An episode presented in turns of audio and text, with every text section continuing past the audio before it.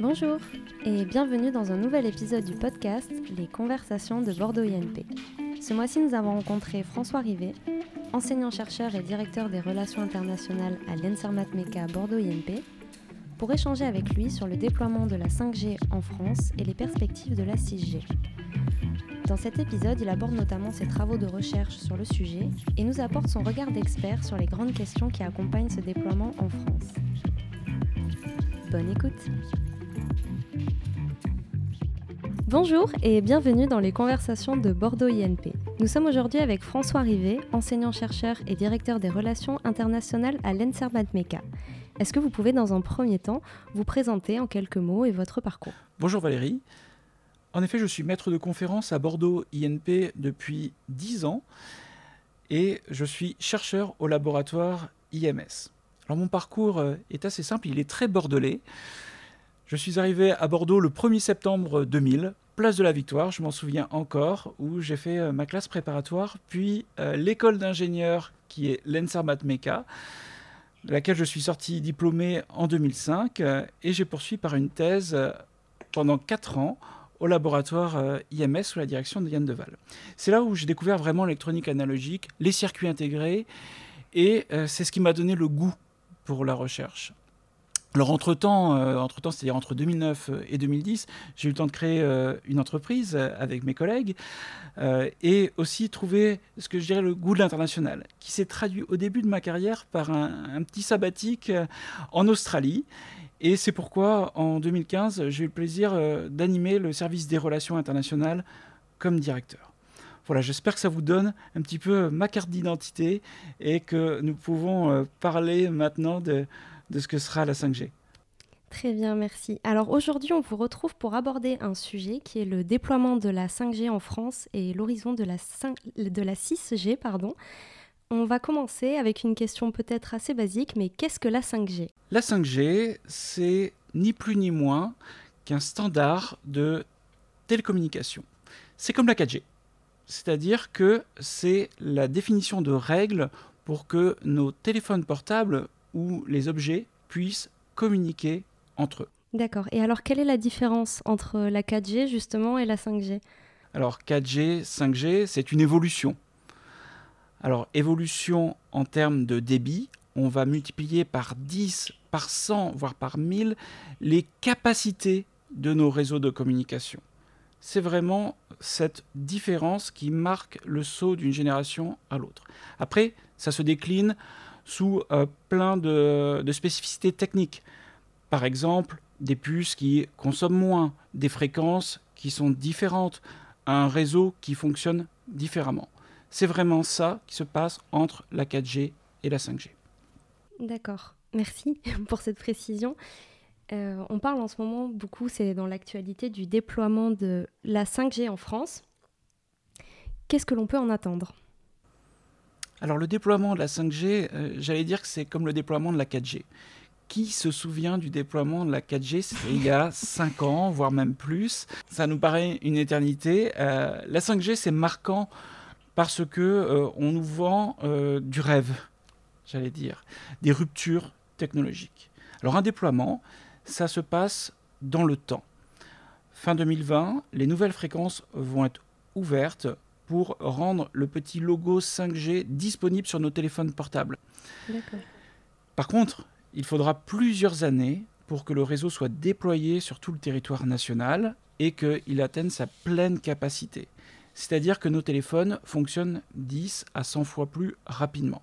Et ça, c'est tout à fait normal. Pour la 4G, on a vu que le réseau a pris aussi plusieurs années, typiquement 5 ans, pour que l'on ait la 4G pour tous et partout. Oui, et partout, c'est ce que j'allais dire au niveau du territoire. Euh, c'est vrai que le déploiement prend du coup forcément du temps. Je voulais vous parler dans un article du Sud-Ouest parce que vous évoquiez euh, euh, en début d'interview votre activité de recherche et, on a retrouvé un article de Sud-Ouest qui date de novembre 2014 où on présentait déjà vos travaux sur le sujet, sur la 5G. Et je voulais aborder avec vous savoir comment Bordeaux, l'IMS et vos travaux de recherche ont pu participer à écrire en quelque sorte l'histoire de la 5G en France. Alors, quand on parle d'écrire l'histoire de la 5G, on va dire que le mot 5G n'existait pas au début. il y a 15 ans, lors des travaux de thèse que j'ai initiés avec Yann Deval, on a imaginé un circuit qui pouvait recevoir des signaux sur une très large bande de fréquences. C'est-à-dire qu'on venait multiplier le potentiel euh, d'un circuit qui était dans un téléphone portable. Donc on remonte à 2005 où on a conceptualisé ce circuit et on a fait le premier démonstrateur. Quand on fait un démonstrateur, on va le publier scientifiquement, on va aller partager cela au niveau international avec des scientifiques et on voit s'il y a un intérêt qui est suscité par nos collègues scientifiques et par les industriels qui vont ensuite transférer ce concept vers l'industrie. Et c'est pour cela que d'une idée scientifique, on va en retrouver un produit qui sera grand public dans les téléphones portables ou euh, tous les réseaux de communication. Donc c'est ce que j'ai fait avec mon collègue Yann Deval. En partant de 2005, en faisant le premier prototype qui a fonctionné, je m'en souviens très bien, le 11 novembre 2008, un matin, puisque je ne, je ne pouvais pas attendre le 12 novembre, bien que ça soit férié, je voulais absolument faire marcher euh, mon circuit. On a donc pu échanger et on a vu qu'il y a eu un réel intérêt pour ce concept que nous avions proposé. Et de là, euh, plein de discussions sont engagées avec des collègues américains, euh, des entreprises chinoises, et je la nommerai, c'est Huawei, qui nous a permis d'aller dès 2014 au centre de recherche de Huawei euh, en Chine, à Chengdu. Et c'est là la première fois que le mot 5G a été prononcé par nos collègues chinois. Donc nos collègues nous ont partagé ce que la Chine envisageait comme futur réseau de communication, et ils sont leaders incontestés euh, actuellement. Et ils ont dit que la puce qu'on avait euh, imaginée à Bordeaux répondait parfaitement à leurs besoins pour ce réseau 5G. Donc de là est né euh, encore de nouvelles réflexions, c'est-à-dire comment est-ce qu'on peut utiliser ce concept pour nous aussi euh, avancer sur ce standard 5G, mais j'irai en restant en France, et quand je dis la France, c'est l'Europe, avec nos partenaires européens, et je le nomme, c'est ST Microelectronics qui est le leader mondial technologique pour la fabrication de, de, circuits intégrés et imaginer comment nous aussi on pouvait répondre de façon européenne à ces concepts 5G. Je voulais revenir aussi, euh, on en a parlé en début d'interview quand vous vous êtes présenté. Vous êtes donc enseignant-chercheur et directeur des relations internationales à l'INSERM MECA. Et j'aurais aimé savoir quel est le regard des ingénieurs de demain justement sur euh, ces avancées technologiques? Alors dans un premier temps, je dois dire que nos élèves sont un petit peu surpris de voir que leurs professeurs euh, ont aussi une activité de recherche. Quand ils nous voient dans le journal, justement, ça les questionne euh, de voir que l'enseignant en électronique est aussi quelqu'un qui imagine l'électronique de demain. Et ils deviennent tout de suite extrêmement curieux, enthousiastes, je dirais, et beaucoup de questions émergent. Alors, les questions sont rarement techniques. Elles sont plutôt sur l'usage de la technologie que l'on développe et comment on arrive à avoir des idées comme cela, comment est-ce qu'on arrive à avoir un impact sur la communauté internationale. Eux, ce qu'ils voient, et je trouve que c'est euh, encourageant, ils sont plus confiants euh, dans euh, l'émergence de nouvelles technologies, de repousser les limites. ils sont déjà dans un monde qui est fortement numérique, j'irais même mm. voir virtuel, plus que les anciennes générations. Et je ne me place pas dans les anciennes générations, mais plutôt dans la génération Internet, celle qui a vraiment basculé du monde analogique au monde mm-hmm. numérique.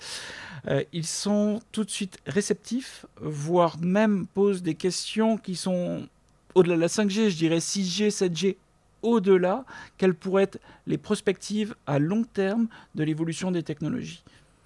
Donc, je dirais que euh, les ingénieurs de demain sont euh, nos élèves et qu'ils sont prêts à utiliser la technologie que l'on crée aujourd'hui. c'est peut-être en tout cas sur le sujet de la 5G, euh, quelque chose que l'on ne retrouve pas auprès du grand public, et c'est justement une question que je voulais aborder avec vous. Euh, en préparant cette interview, j'ai fait une recherche pour voir quelles interrogations remontaient vis-à-vis de la 5G. Et la troisième requête qui ressort, c'est est-ce que la 5G est dangereuse? Euh, Numérama avait d'ailleurs condensé dans un article au mois de septembre 2020, donc c'est quand même assez récent, les grandes affirmations et inquiétudes qui peuvent exister à propos de la 5G. Je vous propose de vous en lire rapidement quelques-unes avant de répondre à cette fameuse question, la 5G est-elle dangereuse? Donc parmi ces affirmations, nous avons la 5G menace la neutralité du net, la 5G va nous obliger à changer de téléphone, la 5G menace les prévisions météo, La 5G va entraîner une augmentation du prix des forfaits téléphones. La 5G va renforcer les inégalités de territoire et on pourra en citer encore plein d'autres euh, qu'on voit régulièrement passer dans l'actualité, surtout cette année. Et donc, je vous pose la question, la 5G est-elle dangereuse? La réponse est simple, non. Je pense qu'il faut apporter une réponse simple euh, à cette question. La 5G n'est pas dangereuse. Je peux expliquer aussi simplement pourquoi. Alors la 5G, c'est comme la 4G. C'est un réseau de communication sans fil. Dès qu'on parle de communication sans fil, on parle d'ondes, donc de choses invisibles que l'on ne peut pas voir. Et c'est là où le grand public, non expert, c'est tout à fait normal, a peur de ce qu'il ne voit pas. Et quand on n'arrive pas à voir les choses, on a du mal à les comprendre. Donc tout ce qui émerge comme crainte de la 5G, à mon avis, euh, est né de cette invisibilité des ondes.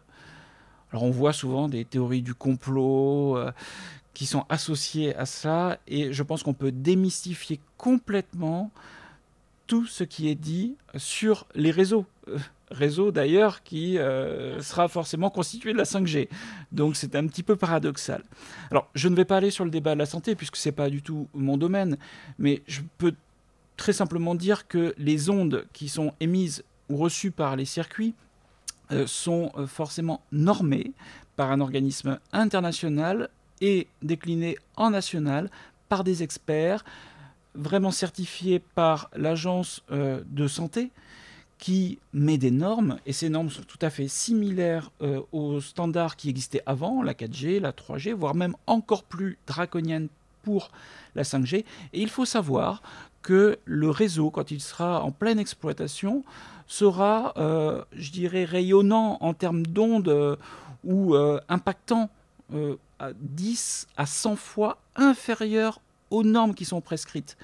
Donc, on est vraiment protégé au niveau de nos organismes de gestion publique et aussi par le fonctionnement de ces circuits. Qui plus est, la 5G est un réseau qui sera directif. C'est-à-dire qu'on ne va pas arroser tout le monde d'ondes, mais on va simplement s'orienter vers l'utilisateur, ce qui va réduire encore plus l'exposition aux ondes de chacun. Alors il faut savoir, et ça, vient tout juste d'être annoncé par la France, que les contrôles euh, d'ondes électromagnétiques vont être multipliés en 2021 pour assurer le grand public.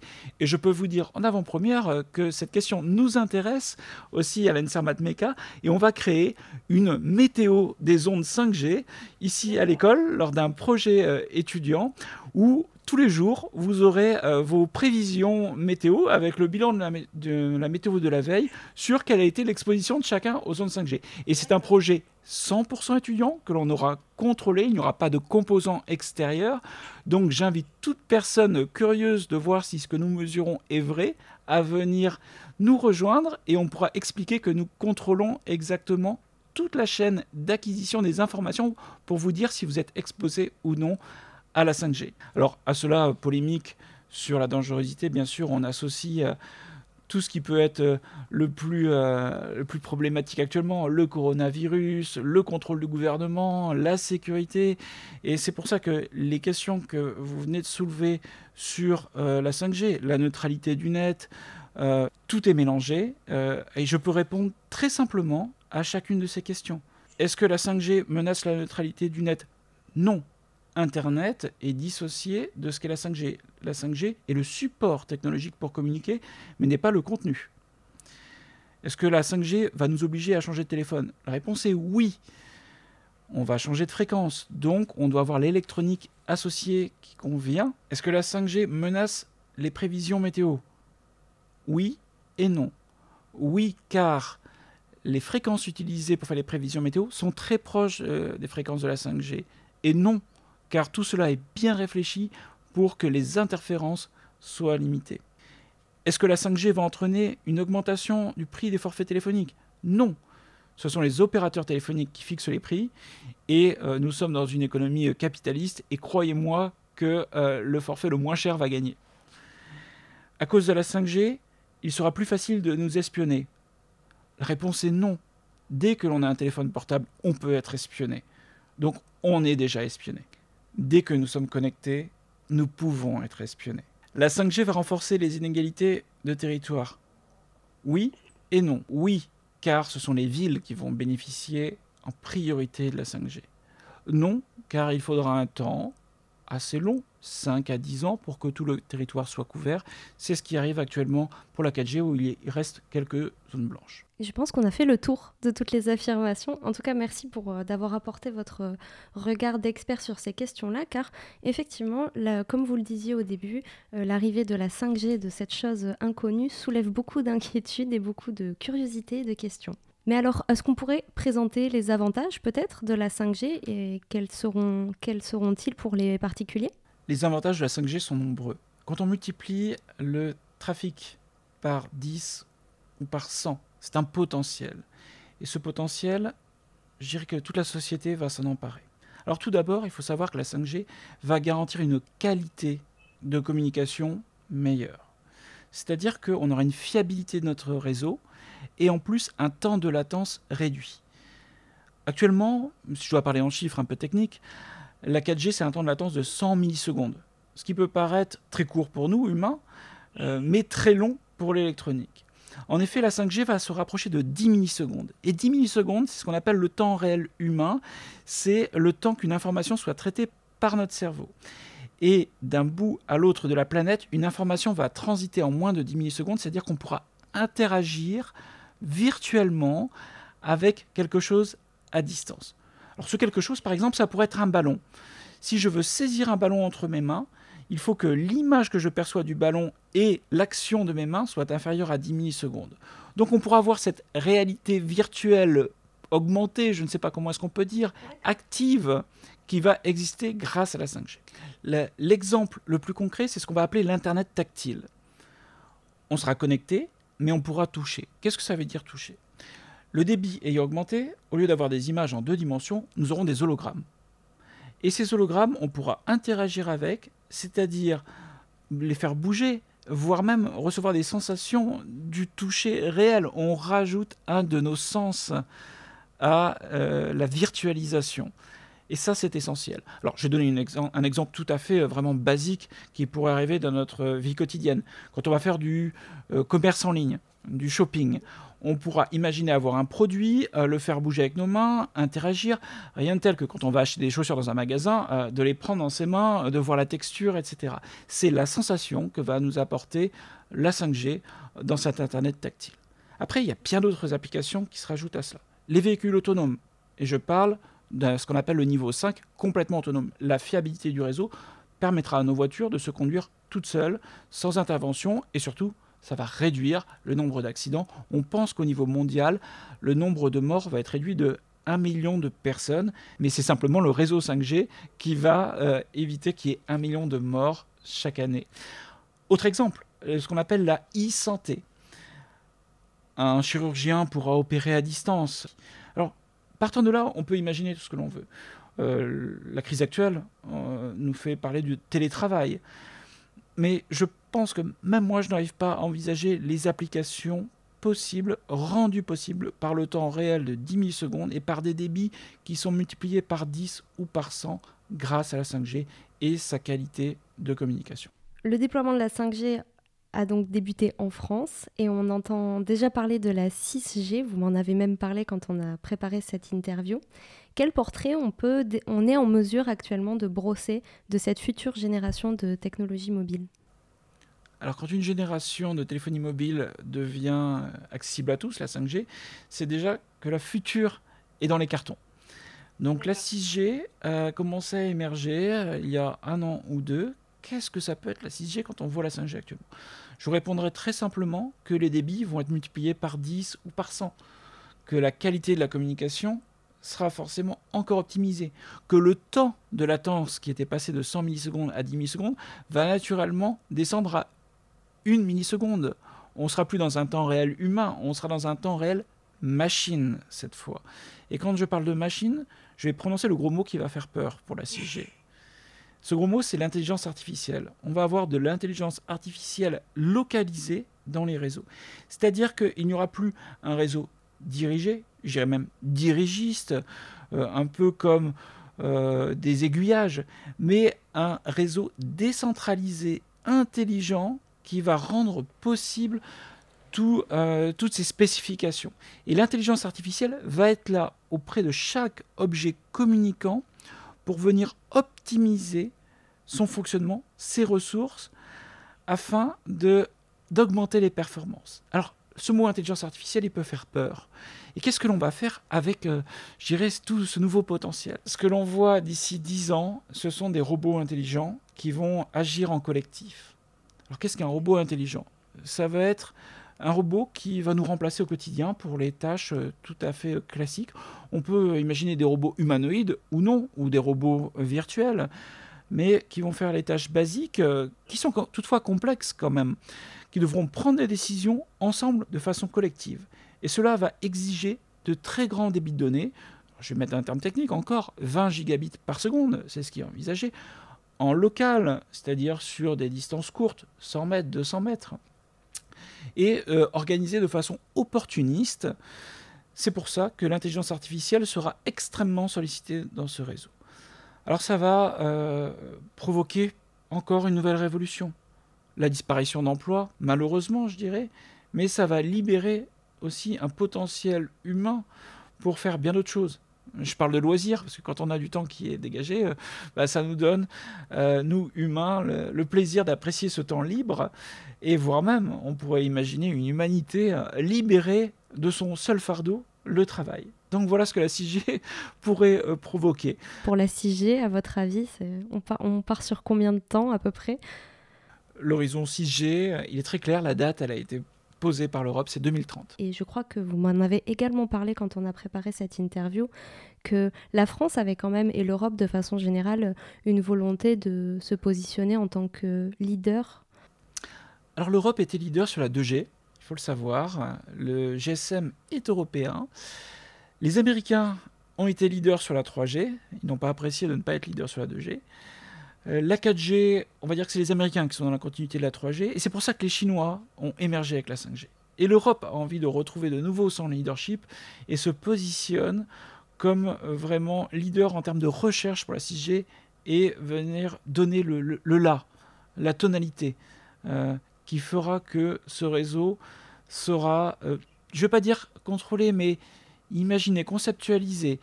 Ce qui va au-delà de la technique, c'est aussi mhm. dans ses principes démocratique, respectueux, éthique. Donc l'Europe investit sur ce que sera la 6G. Et ce que je peux vous dire, c'est que Bordeaux euh, fait partie de cette aventure.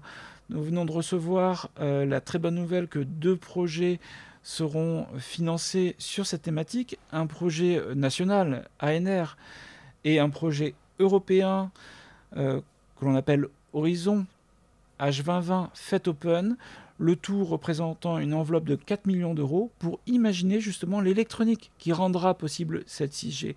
On viendra faire ce mélange entre intelligence artificielle et euh, surtout euh, la technologie, le transistor, hein, pour faire simple, c'est ça la technologie, euh, le transistor, le circuit intégré qui rendra possible ces communications à l'horizon 2030. Donc c'est Bordeaux qui va participer à imaginer les technologies qui feront la 6G. Où en êtes-vous dans vos travaux de recherche à ce niveau-là? C'est justement les projets euh, dont vous venez de parler? Exactement. Ces projets viennent formaliser euh, les travaux que l'on va mener. Alors il faut savoir que les idées sont, sont là, puisque les idées viennent progressivement au, euh, au cours de la carrière d'un chercheur.